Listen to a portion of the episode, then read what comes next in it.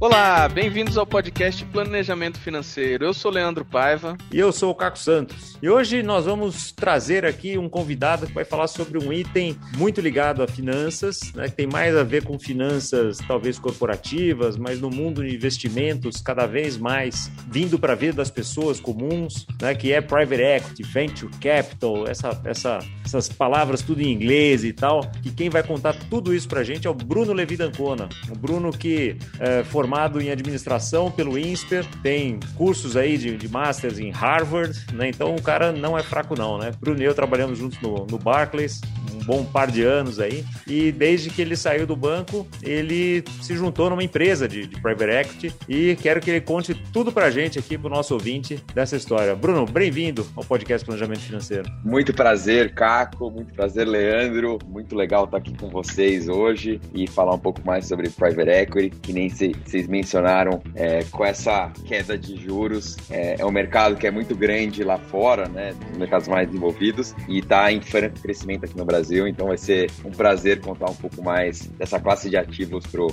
seu público.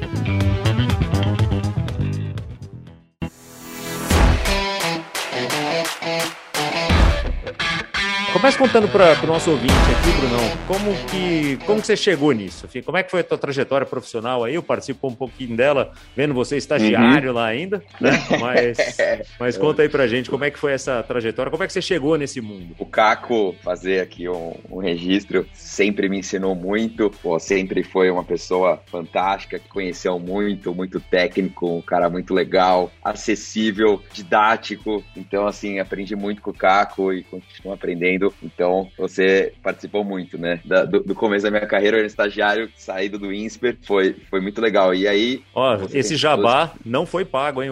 Atenção, o jabazinho é totalmente gratuito. Obrigado, Bruno. Muito gentil. Então, eu comecei no mercado financeiro praticamente direto lá no, no banco de investimento, né? Na minha época, era o lugar mais interessante para você estar, tá, né? Hoje, acho que está muito mais espalhado, mas na época, mercado financeiro era banco de investimento. E eu acho que é uma ótima escola. É um, é um primeiro, é um ótimo primeiro emprego para muitas pessoas, para qualquer carreira, porque é um, é um ambiente super competitivo, de pessoas qualificadas, você aprende muito, muito rápido. E a gente teve tra trabalhando em um banco internacional, então você aprende como funcionam as coisas é, lá fora, que são mercados mais experientes que o Brasil, né? Então eu trabalhei uma parte do tempo em Nova York, trabalhei bastante aqui em São Paulo, e, e, o, e o trabalho começou com um banco de investimento que você assessora empresas a pegar dívida. Trabalhei em IPOs também, então foi uma experiência muito rica de mais ou menos 10 anos, bastante tempo, né, Caco? Derivativos que você fazia muito, né, Caco? Então, é, fazer como as companhias administram os riscos, dá bastante sobre o balanço das empresas. Então foi uma experiência muito, muito interessante. E aí no final da minha experiência, quando o Barclays comprou a Lehman Brothers, e aí virou um banco mais completo do que o Barclays que a gente entrou, né, Caco?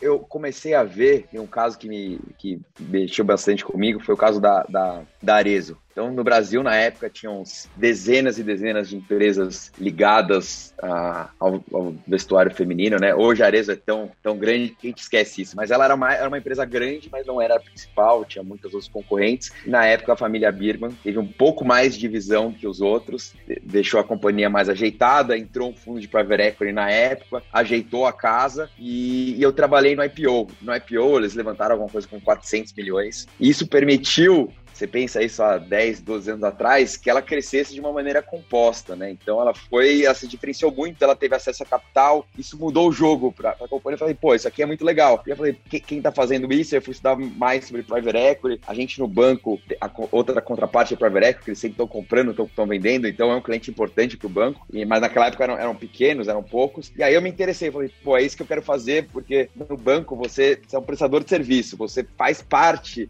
da história. Né? Então você ajuda a comprar alguém, aí você faz tudo isso, você aprende, você estuda, aí ele comprou, aí acabou, acabou seu papel no banco. Mas assim, pô, eu quero, quero fazer mais disso, né? Quero, quero seguir essa, essa ideia, eu quero continuar nessa, nessa jornada, nessa visão de investimento, mas na empresa. Então eu comecei Ficar por mais tempo envolvido, né? Você, você quer dizer? É, porque tem um, tem, um, tem um final, né? Quando a gente tá no banco, você, como você falou, né? Teve a transação, teve o IPO, acabou a transação, beleza, acabou. né? Cada um vai para sua casa. Aí né? é outra, né? Aí vai para outra, vai para outra, todo mundo dando um elefante, né? Aliás, conta para o nosso ouvinte o que, que é um IPO, só para deixar muito claro aqui. Um IPO é interessante ouvir isso. O IPO, o que, que é? As empresas, a grande maioria delas, a imensa maioria delas, são empresas privadas. Então, private equity é capital privado, essa é a tradução literal. Quando você transforma uma empresa que tem um capital privado em uma empresa pública, ela faz o IPO, né? Que é Initial Public Offering. Então, initial quer dizer é o começo, né? Então, a primeira oferta para o mercado. Então, você transforma uma empresa que é privada, que tem é, uma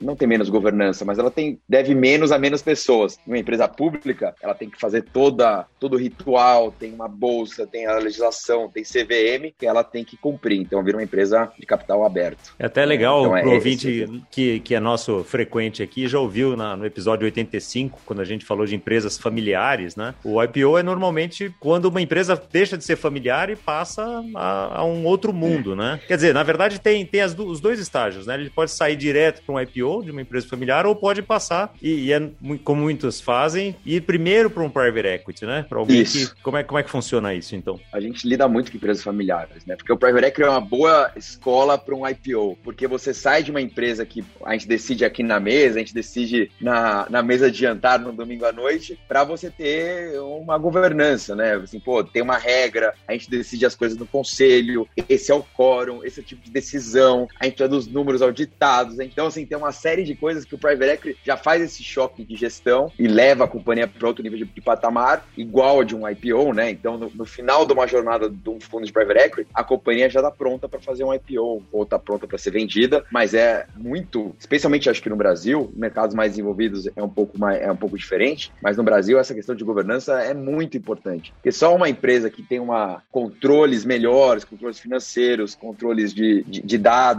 consegue ver melhor a companhia, ela está mais preparada para ter mais sócios, né? Então, é, acho que o private equity é um bom passo para você fazer um IPO. Muitas empresas aqui no Brasil, posso citar muitos IPOs, as pessoas não, às vezes não se atentam, mas, por exemplo, a Pets, que é um caso de sucesso, né? A Pets é uma empresa familiar ou de, de um único sócio, e aí entrou um private equity há sete, seis anos atrás e acelerou a companhia do ponto de vista de capital, de governança, e aí permitiu que ela fizesse um IPO muito bem sucedido, e ela continua crescendo muito, mas geralmente são empresas familiares ou que têm sócios, e a gente transforma essa companhia para ela permitir fazer um IPO. E, e, a gente ouve muito falar também de Venture Capital. O é. que, que é o Venture Capital? É, o Venture Capital e o Private Equity são classes de ativos de longo prazo, mas a estratégia dela, deles é bem diferente, né? A classe de Venture Capital é venture, assim, está falando em empresas que geralmente são de tecnologia, estão começando, e mesmo dentro da categoria de venture capital tem várias estratégias. Tem pessoas que só investem em PowerPoint, tem pessoas que só investem na rodada anjo, tem, tem fundos que só investem na série A, porque o mercado virou muito grande de venture capital, né? Então tem muito dinheiro, tem muita liquidez e esses fundos foram se especializando. E hoje cada então, vez venture... mais bem estruturado, né? Assim, o pessoal de venture capital fala, ah, série A, série B, é anjo, tal, é,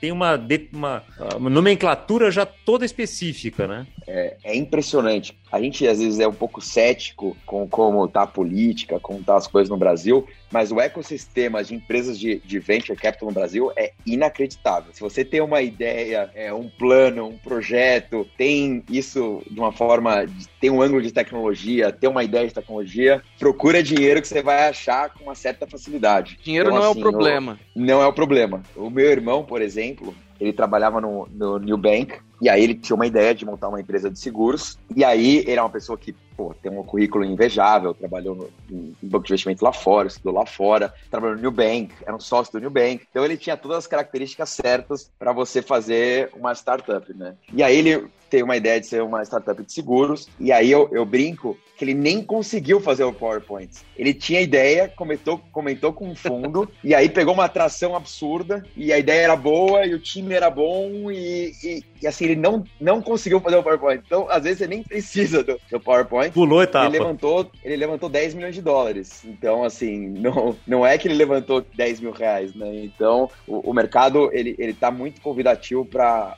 ideias de tecnologia e visões diferentes sobre mercados consolidados. Então, é, esse é o, é o ecossistema de, de venture capital. Depois do venture capital, que a gente gosta de falar, depois dessa euforia, a realidade um dia chega, né? Então, A hora que a realidade está instaurada, aí ele senta na mesa de um private equity. Às vezes vai direto, né? Tem, tem casos de muito sucesso. Mas geralmente, quando ele precisa de um ticket maior, a gente acabou não falando tanto da, da Tricorp, mas a gente investe entre 50 e 200 milhões de reais. Então, quando você tem uma posição maior, a, a empresa precisa ter um produto estabelecido, não pode ter risco de produto, não, não, não pode ter certos tipos de risco que o private equity não aceita. Então a gente pega muitas empresas de tecnologia mais madura, não que ela não seja, não que ela não esteja crescendo, ela pode estar crescendo, tem uma dinâmica fantástica, mas ela precisa de mais capital, precisa de outro tipo de expertise. Então o private equity ele é uma fase posterior ao venture capital geralmente. Né?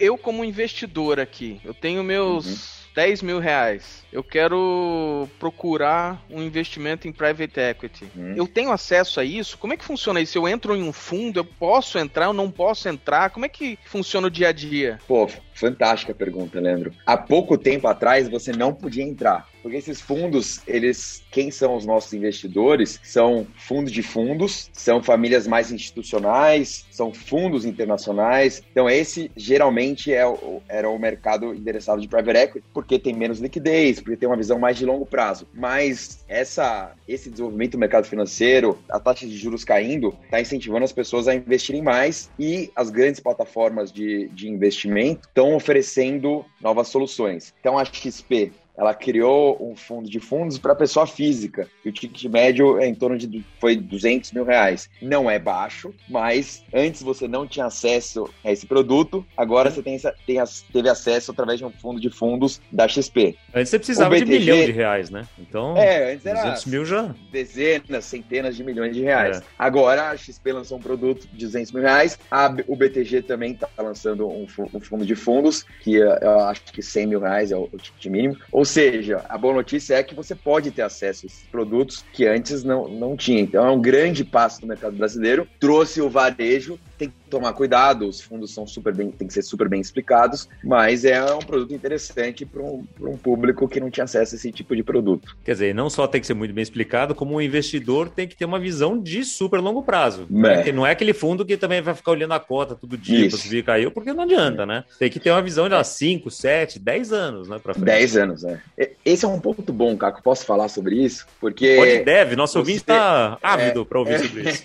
É, esse, esse é um ponto interessante. É, tem pessoas com muito mais capital que elas falam assim, pô, mas eu vou ficar aqui preso no fundo. Assim, pô, mas assim, se você tem um, um, portfólio de investimentos de médio e longo prazo, faz sentido você ter private equity. Assim, é, você não vai usar todo o seu dinheiro, então por que você quer liquidez todo o seu dinheiro a todo momento, né? É importante você ter parte do seu dinheiro é, em liquidez, é importante você ter parte do seu dinheiro em tesouro direto, enfim, parte em ações. Você faz um portfólio diversificado e o Caco e o Leandro estão aí para fazer qual que é o melhor balanço disso. Mas se você tem uma visão de médio e longo prazo, eu acho que faz todo sentido você ter um pouco de private equity, porque é uma classe super bem estabelecida em vários mercados, que ela, ao longo do tempo, ela retorna mais capital para o cotista por alguns motivos, né? Porque, assim, um, um fundo de equities, por exemplo, no Brasil, você tem que ter um bom coração, né? Então, por mais que tenha um gestor incrível, tem momentos que o mercado está muito nervoso e a ação sobe, você entra, você sai, você desce. E o private equity, ele tem essa visão mais de longo prazo para ele conseguir decidir qual é o melhor momento de sair, qual é o melhor momento de entrar. Então, ele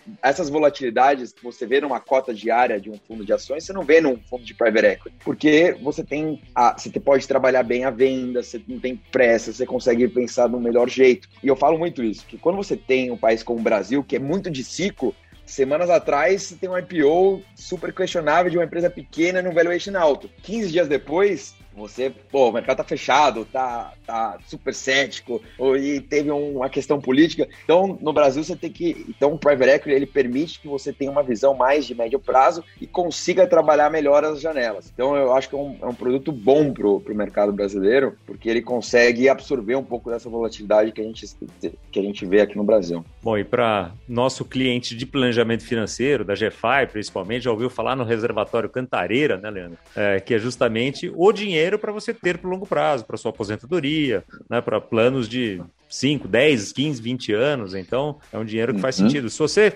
ouvinte, não ouviu falar sobre isso, entra lá no site da GFI, né? Me procura, procura o Leandro, que a gente vai ter o maior prazer de falar com você sobre isso, né? Que é o depósito Cantareira. E você comentou uma coisa aqui, Bruno, que eu queria explorar um pouquinho mais, porque você falou de, de fundos de ações e fundos de private equity. Nem sempre o fundo de private equity vai investir em empresas listadas, né? Aliás, tem alguns fundos que são especializados só em empresas fechadas, que para depois serem abertas. Tem alguns outros que investem em empresas abertas mesmo, que daí vão ter cotação e, e marcação a mercado, e que daí você conseguiria ver até. Como é, como é que funciona um pouco essa, essa dinâmica? Fundo de private equity, por natureza, ele investe em empresas fechadas. Então não tem um preço de ação na bolsa. Por isso que não tem essa volatilidade de cota diária. Então, um fundo de ações, ele por construção, a maioria deles tem que investir em empresas abertas. Um fundo de private equity é o contrário.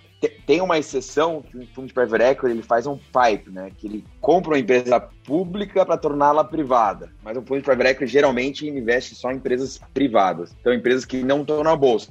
Então, é, acho que muito da, da geração de valor é isso também, né? Que uma empresa na bolsa, na média, ela. Difícil fazer assim, mas acho que dá para falar. Ela vale mais, né? Porque o preço é uma empresa pública, ela tem ações, ela tem liquidez, ela tem muita gente que analisa ação, então, na média, ela vale um pouco mais. E uma empresa privada, ela tem, ela tem menos comparação, ela tem menos liquidez, então esse desconto de liquidez existe para uma empresa privada. Então, só de você trazer uma empresa privada e torná-la pública, tem uma geração de valor aqui. Aí, se você melhorar a governança, melhorar a gestão, aí você vai ganhando cada vez mais. Essa, é um pouco, é, resumindo, o, o, trabalho de private equity, né? Você criar alavancas de valor e melhorar a empresa para depois vender. Então, é, é, muito, é muito boa a conversa com o empreendedor, né? Que você fala assim, ó, eu, eu não estou aqui de um dia para o outro, eu não quero vender a companhia em seis meses, mas eu, minha ideia é participar, ajudar você e um dia sair. Então isso é, é combinado uh, no momento que você entra. Esse momento de entrar, como é que é isso? É, é, vocês procuram as empresas ou as empresas que procuram vocês? Qual que é o, a dinâmica? É, conta um pouquinho, se você puder, né, contar alguma história do que você tenha participado, porque é exatamente isso que a Tricorp faz, né, a empresa onde você é, é. sócio, né?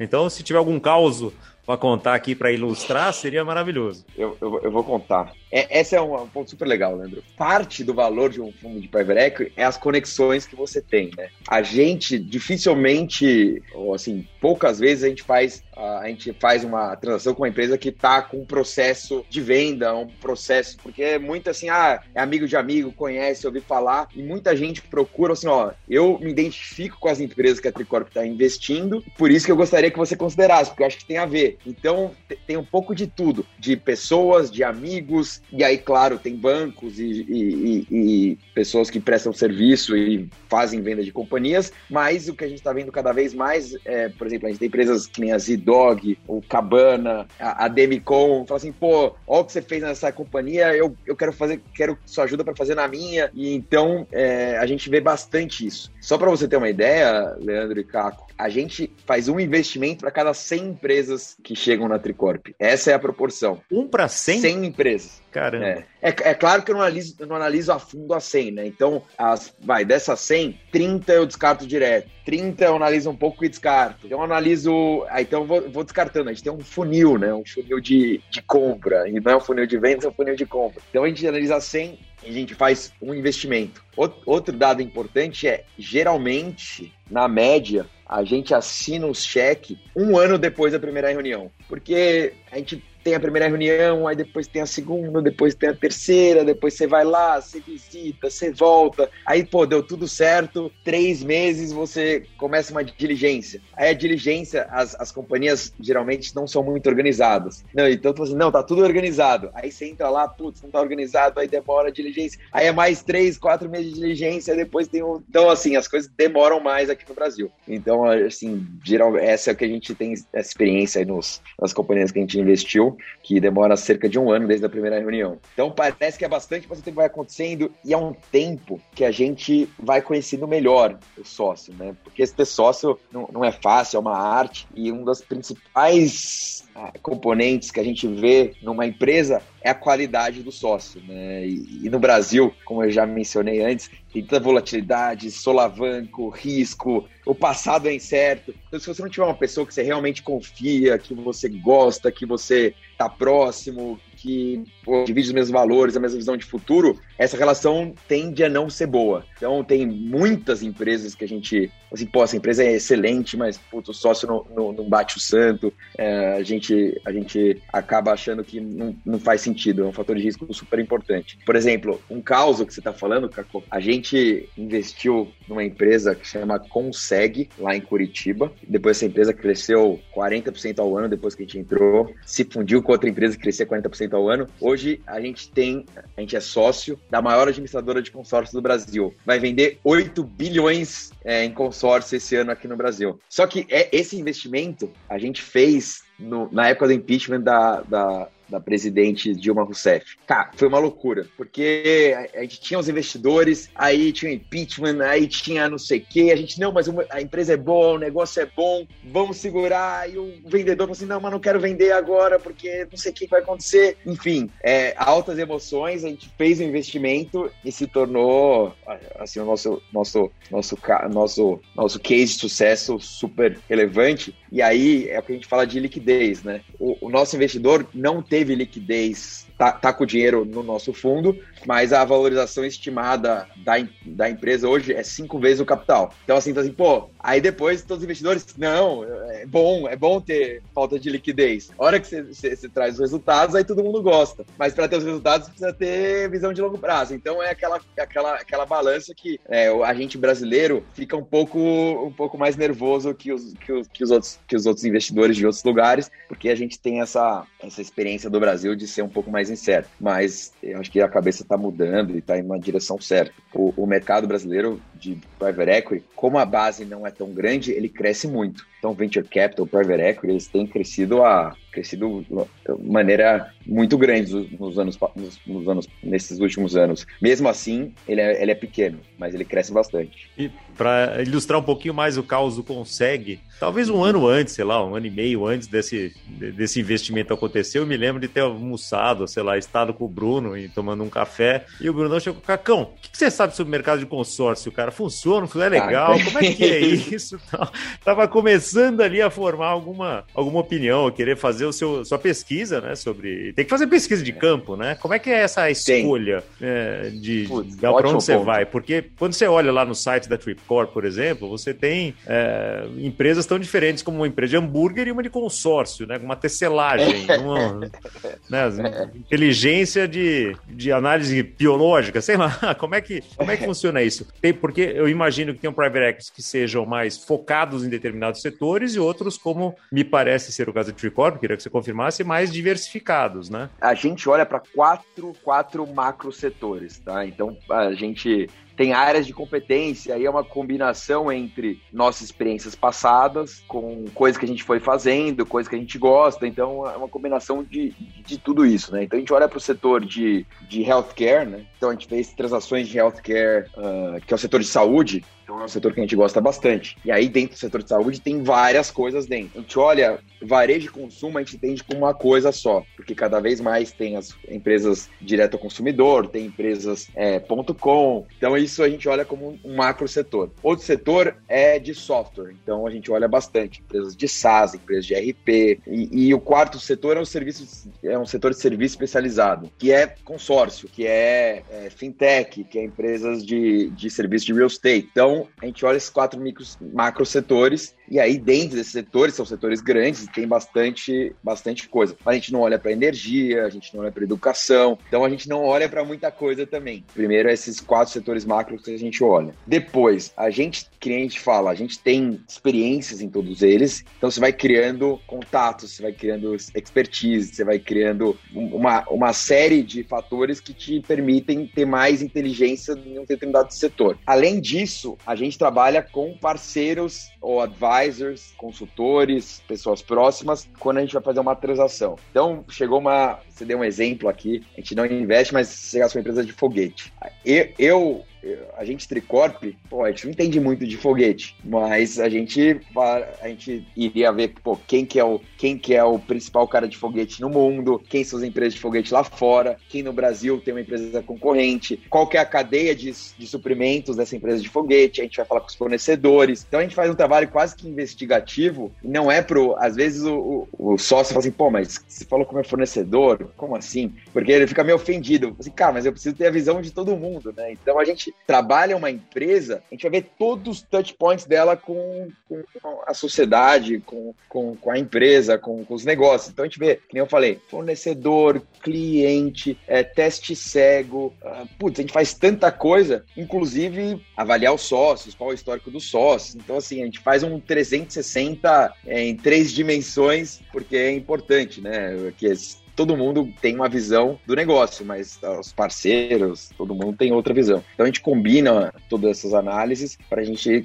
ganhar convicção numa tese. Então a gente vai, vai que nem eu falei, da 100 empresas para um, 30 a gente descarta de, de, cara, 30 com pouca análise a gente descarta. Então, a partir desse momento, a gente começa a gastar mais tempo. Então, pô, preciso, quero entender mais como é que funciona. Então, a gente vai fazendo, vai aprofundando a análise até a gente levar para o nosso comitê interno. Assim, pô, essa é uma transação, esses são os motivos. Então tem um book de entre 70 e 100 páginas explicando, pô, eu olhei isso, eu olhei aquilo, o, é isso que aconteceu, é assim que faz, é assim que eu penso, falei com tal pessoa, traz pessoas para serem co-investidoras, você vai montando um case e é assim que a gente faz o investimento. Bom, dá pro ouvinte perceber que uma coisa que a gente sempre fala aqui, né, Leandro? Ganhar dinheiro dá trabalho, meu amigo. Não tem coisa de sorte. é bem por tem aí. Tem que ralar e tem Ninguém que ralar me ensinou. muito, cara. Ninguém é. me ensinou essa coisa de sucesso antes do trabalho é só no dicionário mesmo, como disse alguém. Né? Então, é. dá muito trabalho ganhar dinheiro, dá muito trabalho é, fazer um deal que seja de sucesso, com todos os riscos que ele vai ter, porque eu imagino, Bruno, que com tudo isso, de vez em quando saindo encontra umas né, pedreiras e tem coisas que não vão dar certo. Enfim, vocês fazem muita apostas, obviamente, estudar o máximo possível, mas nem sempre, nem sempre sai do jeito que a gente queria e é parte do jogo, né? Você tem que tomar risco é. e saber o que fazer, mas é, o que eu acho legal também, eu queria trazer um último tópico antes da gente se é, encaminhar para o final, que é o envolvimento daí do private equity no dia a dia da empresa nesses anos todos, desde o porque você falou bastante até o investimento, né? Investiu, legal, uhum. comprou lá a participação na Cabana, comprou lá a participação na Conseg, e daí deste ponto até fazer um IPO, até fazer uma venda, até você daí monetizar esse investimento por, né, que o teu investidor também, né, o cara que comprou cota do seu fundo lá e tal, também quer esse, ver essa rentabilidade, colocar esse dinheiro no bolso. Como é que vocês atuam daí? Como é que atua um private equity é, típico? A resposta é um private equity típico tem vários tipos de abordagem. Tem private equity que ele quero colocar capital, quero participar da reunião de conselho, é isso. Tem private equity que quer controlar a empresa. Pô, eu entendo mais que todo mundo, então eu vou lá e, e, e eu quero controle, eu tiro todo mundo e eu ponho meu time. O nosso é, é, é que a gente chama de co-controle. Ou seja, eu tenho muita governança, eu quero participar, eu me proponho a participar e tenho bastante sei na gestão. Então, assim, eu geralmente indico o CFO financeiro ou, ou tenho a prerrogativa de indicar um, um diretor financeiro, eu, eu, participo do business plan, eu participo de vários aspectos, porque, pô, quero contribuir, você quer ajuda, então deixa eu ajudar. Então, muitas contribuir vezes... Contribuir e acompanhar, né? Quer dizer, saber é, o que está acontecendo. Também não vai fazer investimento e daqui a dois anos pergunta como é que tá, é, né? Então, a gente tem isso. Então, a gente tem um, uma governança super bem estabelecida que a gente, de fato, faz o contrato, mas na prática é é, tudo na, no relacionamento, né? A gente nunca, na nossa história, teve que usar um contrato, porque você cria o contrato para não usar o contrato. É interessante. Gasta horas e dezenas de milhares de, de reais em advogados, mas para você não usar, mas para você pelo menos faz esse teste de governança. Mas então a gente tem geralmente a prerrogativa de indicar o CFO, tem que aprovar o business plan, participa do business plan. Só que eu não, não é que assim, eu aprovo ou não aprovo. Eu participo, ajudo, eu construo. Então a gente participa das reuniões de conselho. Toda vez que a gente entra numa empresa, a gente faz um plano de 100 dias, que é tudo que a gente identificou no nosso negócio de análise. A gente fala assim, pô, vamos implementar. Então dá aquele choque, choque de gestão, choque de, de ânimo e, e, e trabalha para fazer mudanças. É, isso varia, né? Então, desde a estratégia, política comercial, uh, política financeira. Então a gente tem um plano de 100 dias e, e, dentro da Tricorp a gente tem um time que a gente chama de Value Creation, que é criação de valor. Entre as reuniões de conselho e entre essas coisas, tem uma pessoa que tá lá sabendo assim, ó, pô, tá melhorando, para não ser só em reunião em reunião de conselho. A gente tem uma pessoa lá que essa conexão do fundo e da empresa para ter certeza que as pautas estão andando e estão se desenvolvendo. Então, cara, então, assim, é um, é um trabalho constante. E a empresa varia, né? Então a gente começa muito intenso e aí as coisas entram num certo velocidade de cruzeiro e a gente se dedica a outra. A gente, a nossa, nossa ideia é que as companhias que elas fiquem cada vez mais independentes, né? E isso mostra a maturação do negócio. E aí, essa empresa que está mais independente, de repente tem uma transação grande. A gente volta, tá super intenso. Então, varia um pouco, mas a, ah, a gente participa bastante das empresas. Legal, e daí são ciclos diferentes, dependendo do ciclo em cada empresa tá. Você tem uma que dá mais trabalho, outra que já tá mais velocidade de cruzeiro, é. você vai equilibrando isso tudo, porque você tem uma equipe e recursos limitados também, né? Então isso é, é super interessante. Mas eu acho que é bacana, e fico me colocando assim no lugar do empreendedor, e em algum momento você fala, meu, que saco, esse cara vem aqui, quer um monte de informação, quer mandar junto, não sei o quê, mas no final das contas você tá ajudando a criar valor, você tá é. empurrando a empresa, fazendo um monte de coisa para a empresa crescer, e para o empreendedor, no final das contas, vai ter empresa maior, melhor, mais bem cuidada, é que vale muito mais, né? É, isso é um ponto importante, Caco, porque quando você tem sócios, eles têm agendas diferentes, né? Por construção, ah, eu quero ir para Miami, eu quero isso, eu quero aquilo, eu quero. Ah, ah, um fundo de private equity, a agenda dele é criar valor. Lógico, pode ter divergência de que, que, o que, que é exatamente criar valor, mas ele quer o bem da companhia, né? Ele não quer. Ele, ele tem um dinheiro que, ele, que o investidor fiduciariamente é, confiou no fundo, ele tem que ir lá, pô, tem que fazer o trabalho dele. Então a gente não quer, a gente não tem, putz, vaidade, não tem, eu quero isso porque é aquilo. A gente assim, cara, vamos pensar, estudar, definir como que a gente cria valor juntos e vamos e A longo prazo, né? Não é uma coisa que a cria prazo. valor nesse trimestre né? Para dar resultado. É isso. Eu não tenho que, eu não tenho que agradar nenhum investidor, não tem nenhum report. Cara, vamos fazer o que é melhor para a companhia. Vamos pensar num plano bacana. Vamos crescer. Vamos ser agressivo. Vamos focar. Então, muita coisa, muito do que a gente faz é focar também, porque tu assim, ah, tem 10 coisas para fazer. Pô, vamos priorizar. Então, assim, é, é, é uma convivência, assim, geralmente muito boa. Então, assim, as nossas experiências têm sido cada vez melhores. E empreendedores, como a gente gasta bastante tempo, a gente tem vai ficar um pouco curto hoje, mas assim, tem empresas que a gente passou por uma crise enorme agora. Ah, o Cabana é empresa de alimentação. E aí você vê o time que você tem, o sócio que você tem no momento de dificuldade, né? No momento de alegria, tudo anda muito bem. Mas a gente, pô, os nossos sócios do Cabana são pessoas nota um milhão e passar por uma crise juntos torna a sua ligação mais forte, a empresa melhor. Então, assim, o Cabana tá indo super bem. Esse ano vai abrir 10 lojas, a, a receita caiu só 10% do ano passado. Então, assim, você vê que as empresas estão preparadas separadas, né? E isso permitiu que ela passasse. A nossa participação, a gente indicou um CFO é, faixa preta, foi de outras empresas grandes, do Outback. Então ele chegou lá na crise, é um cara assim, porra, eu, eu, eu sei o que eu tô fazendo. Então ele cortou custo, ajustou, permitiu, cresceu no delivery e aí a companhia foi muito bem. Então aí o sócio assim, caramba, os caras vieram aqui me ajudaram muito. Então, pô,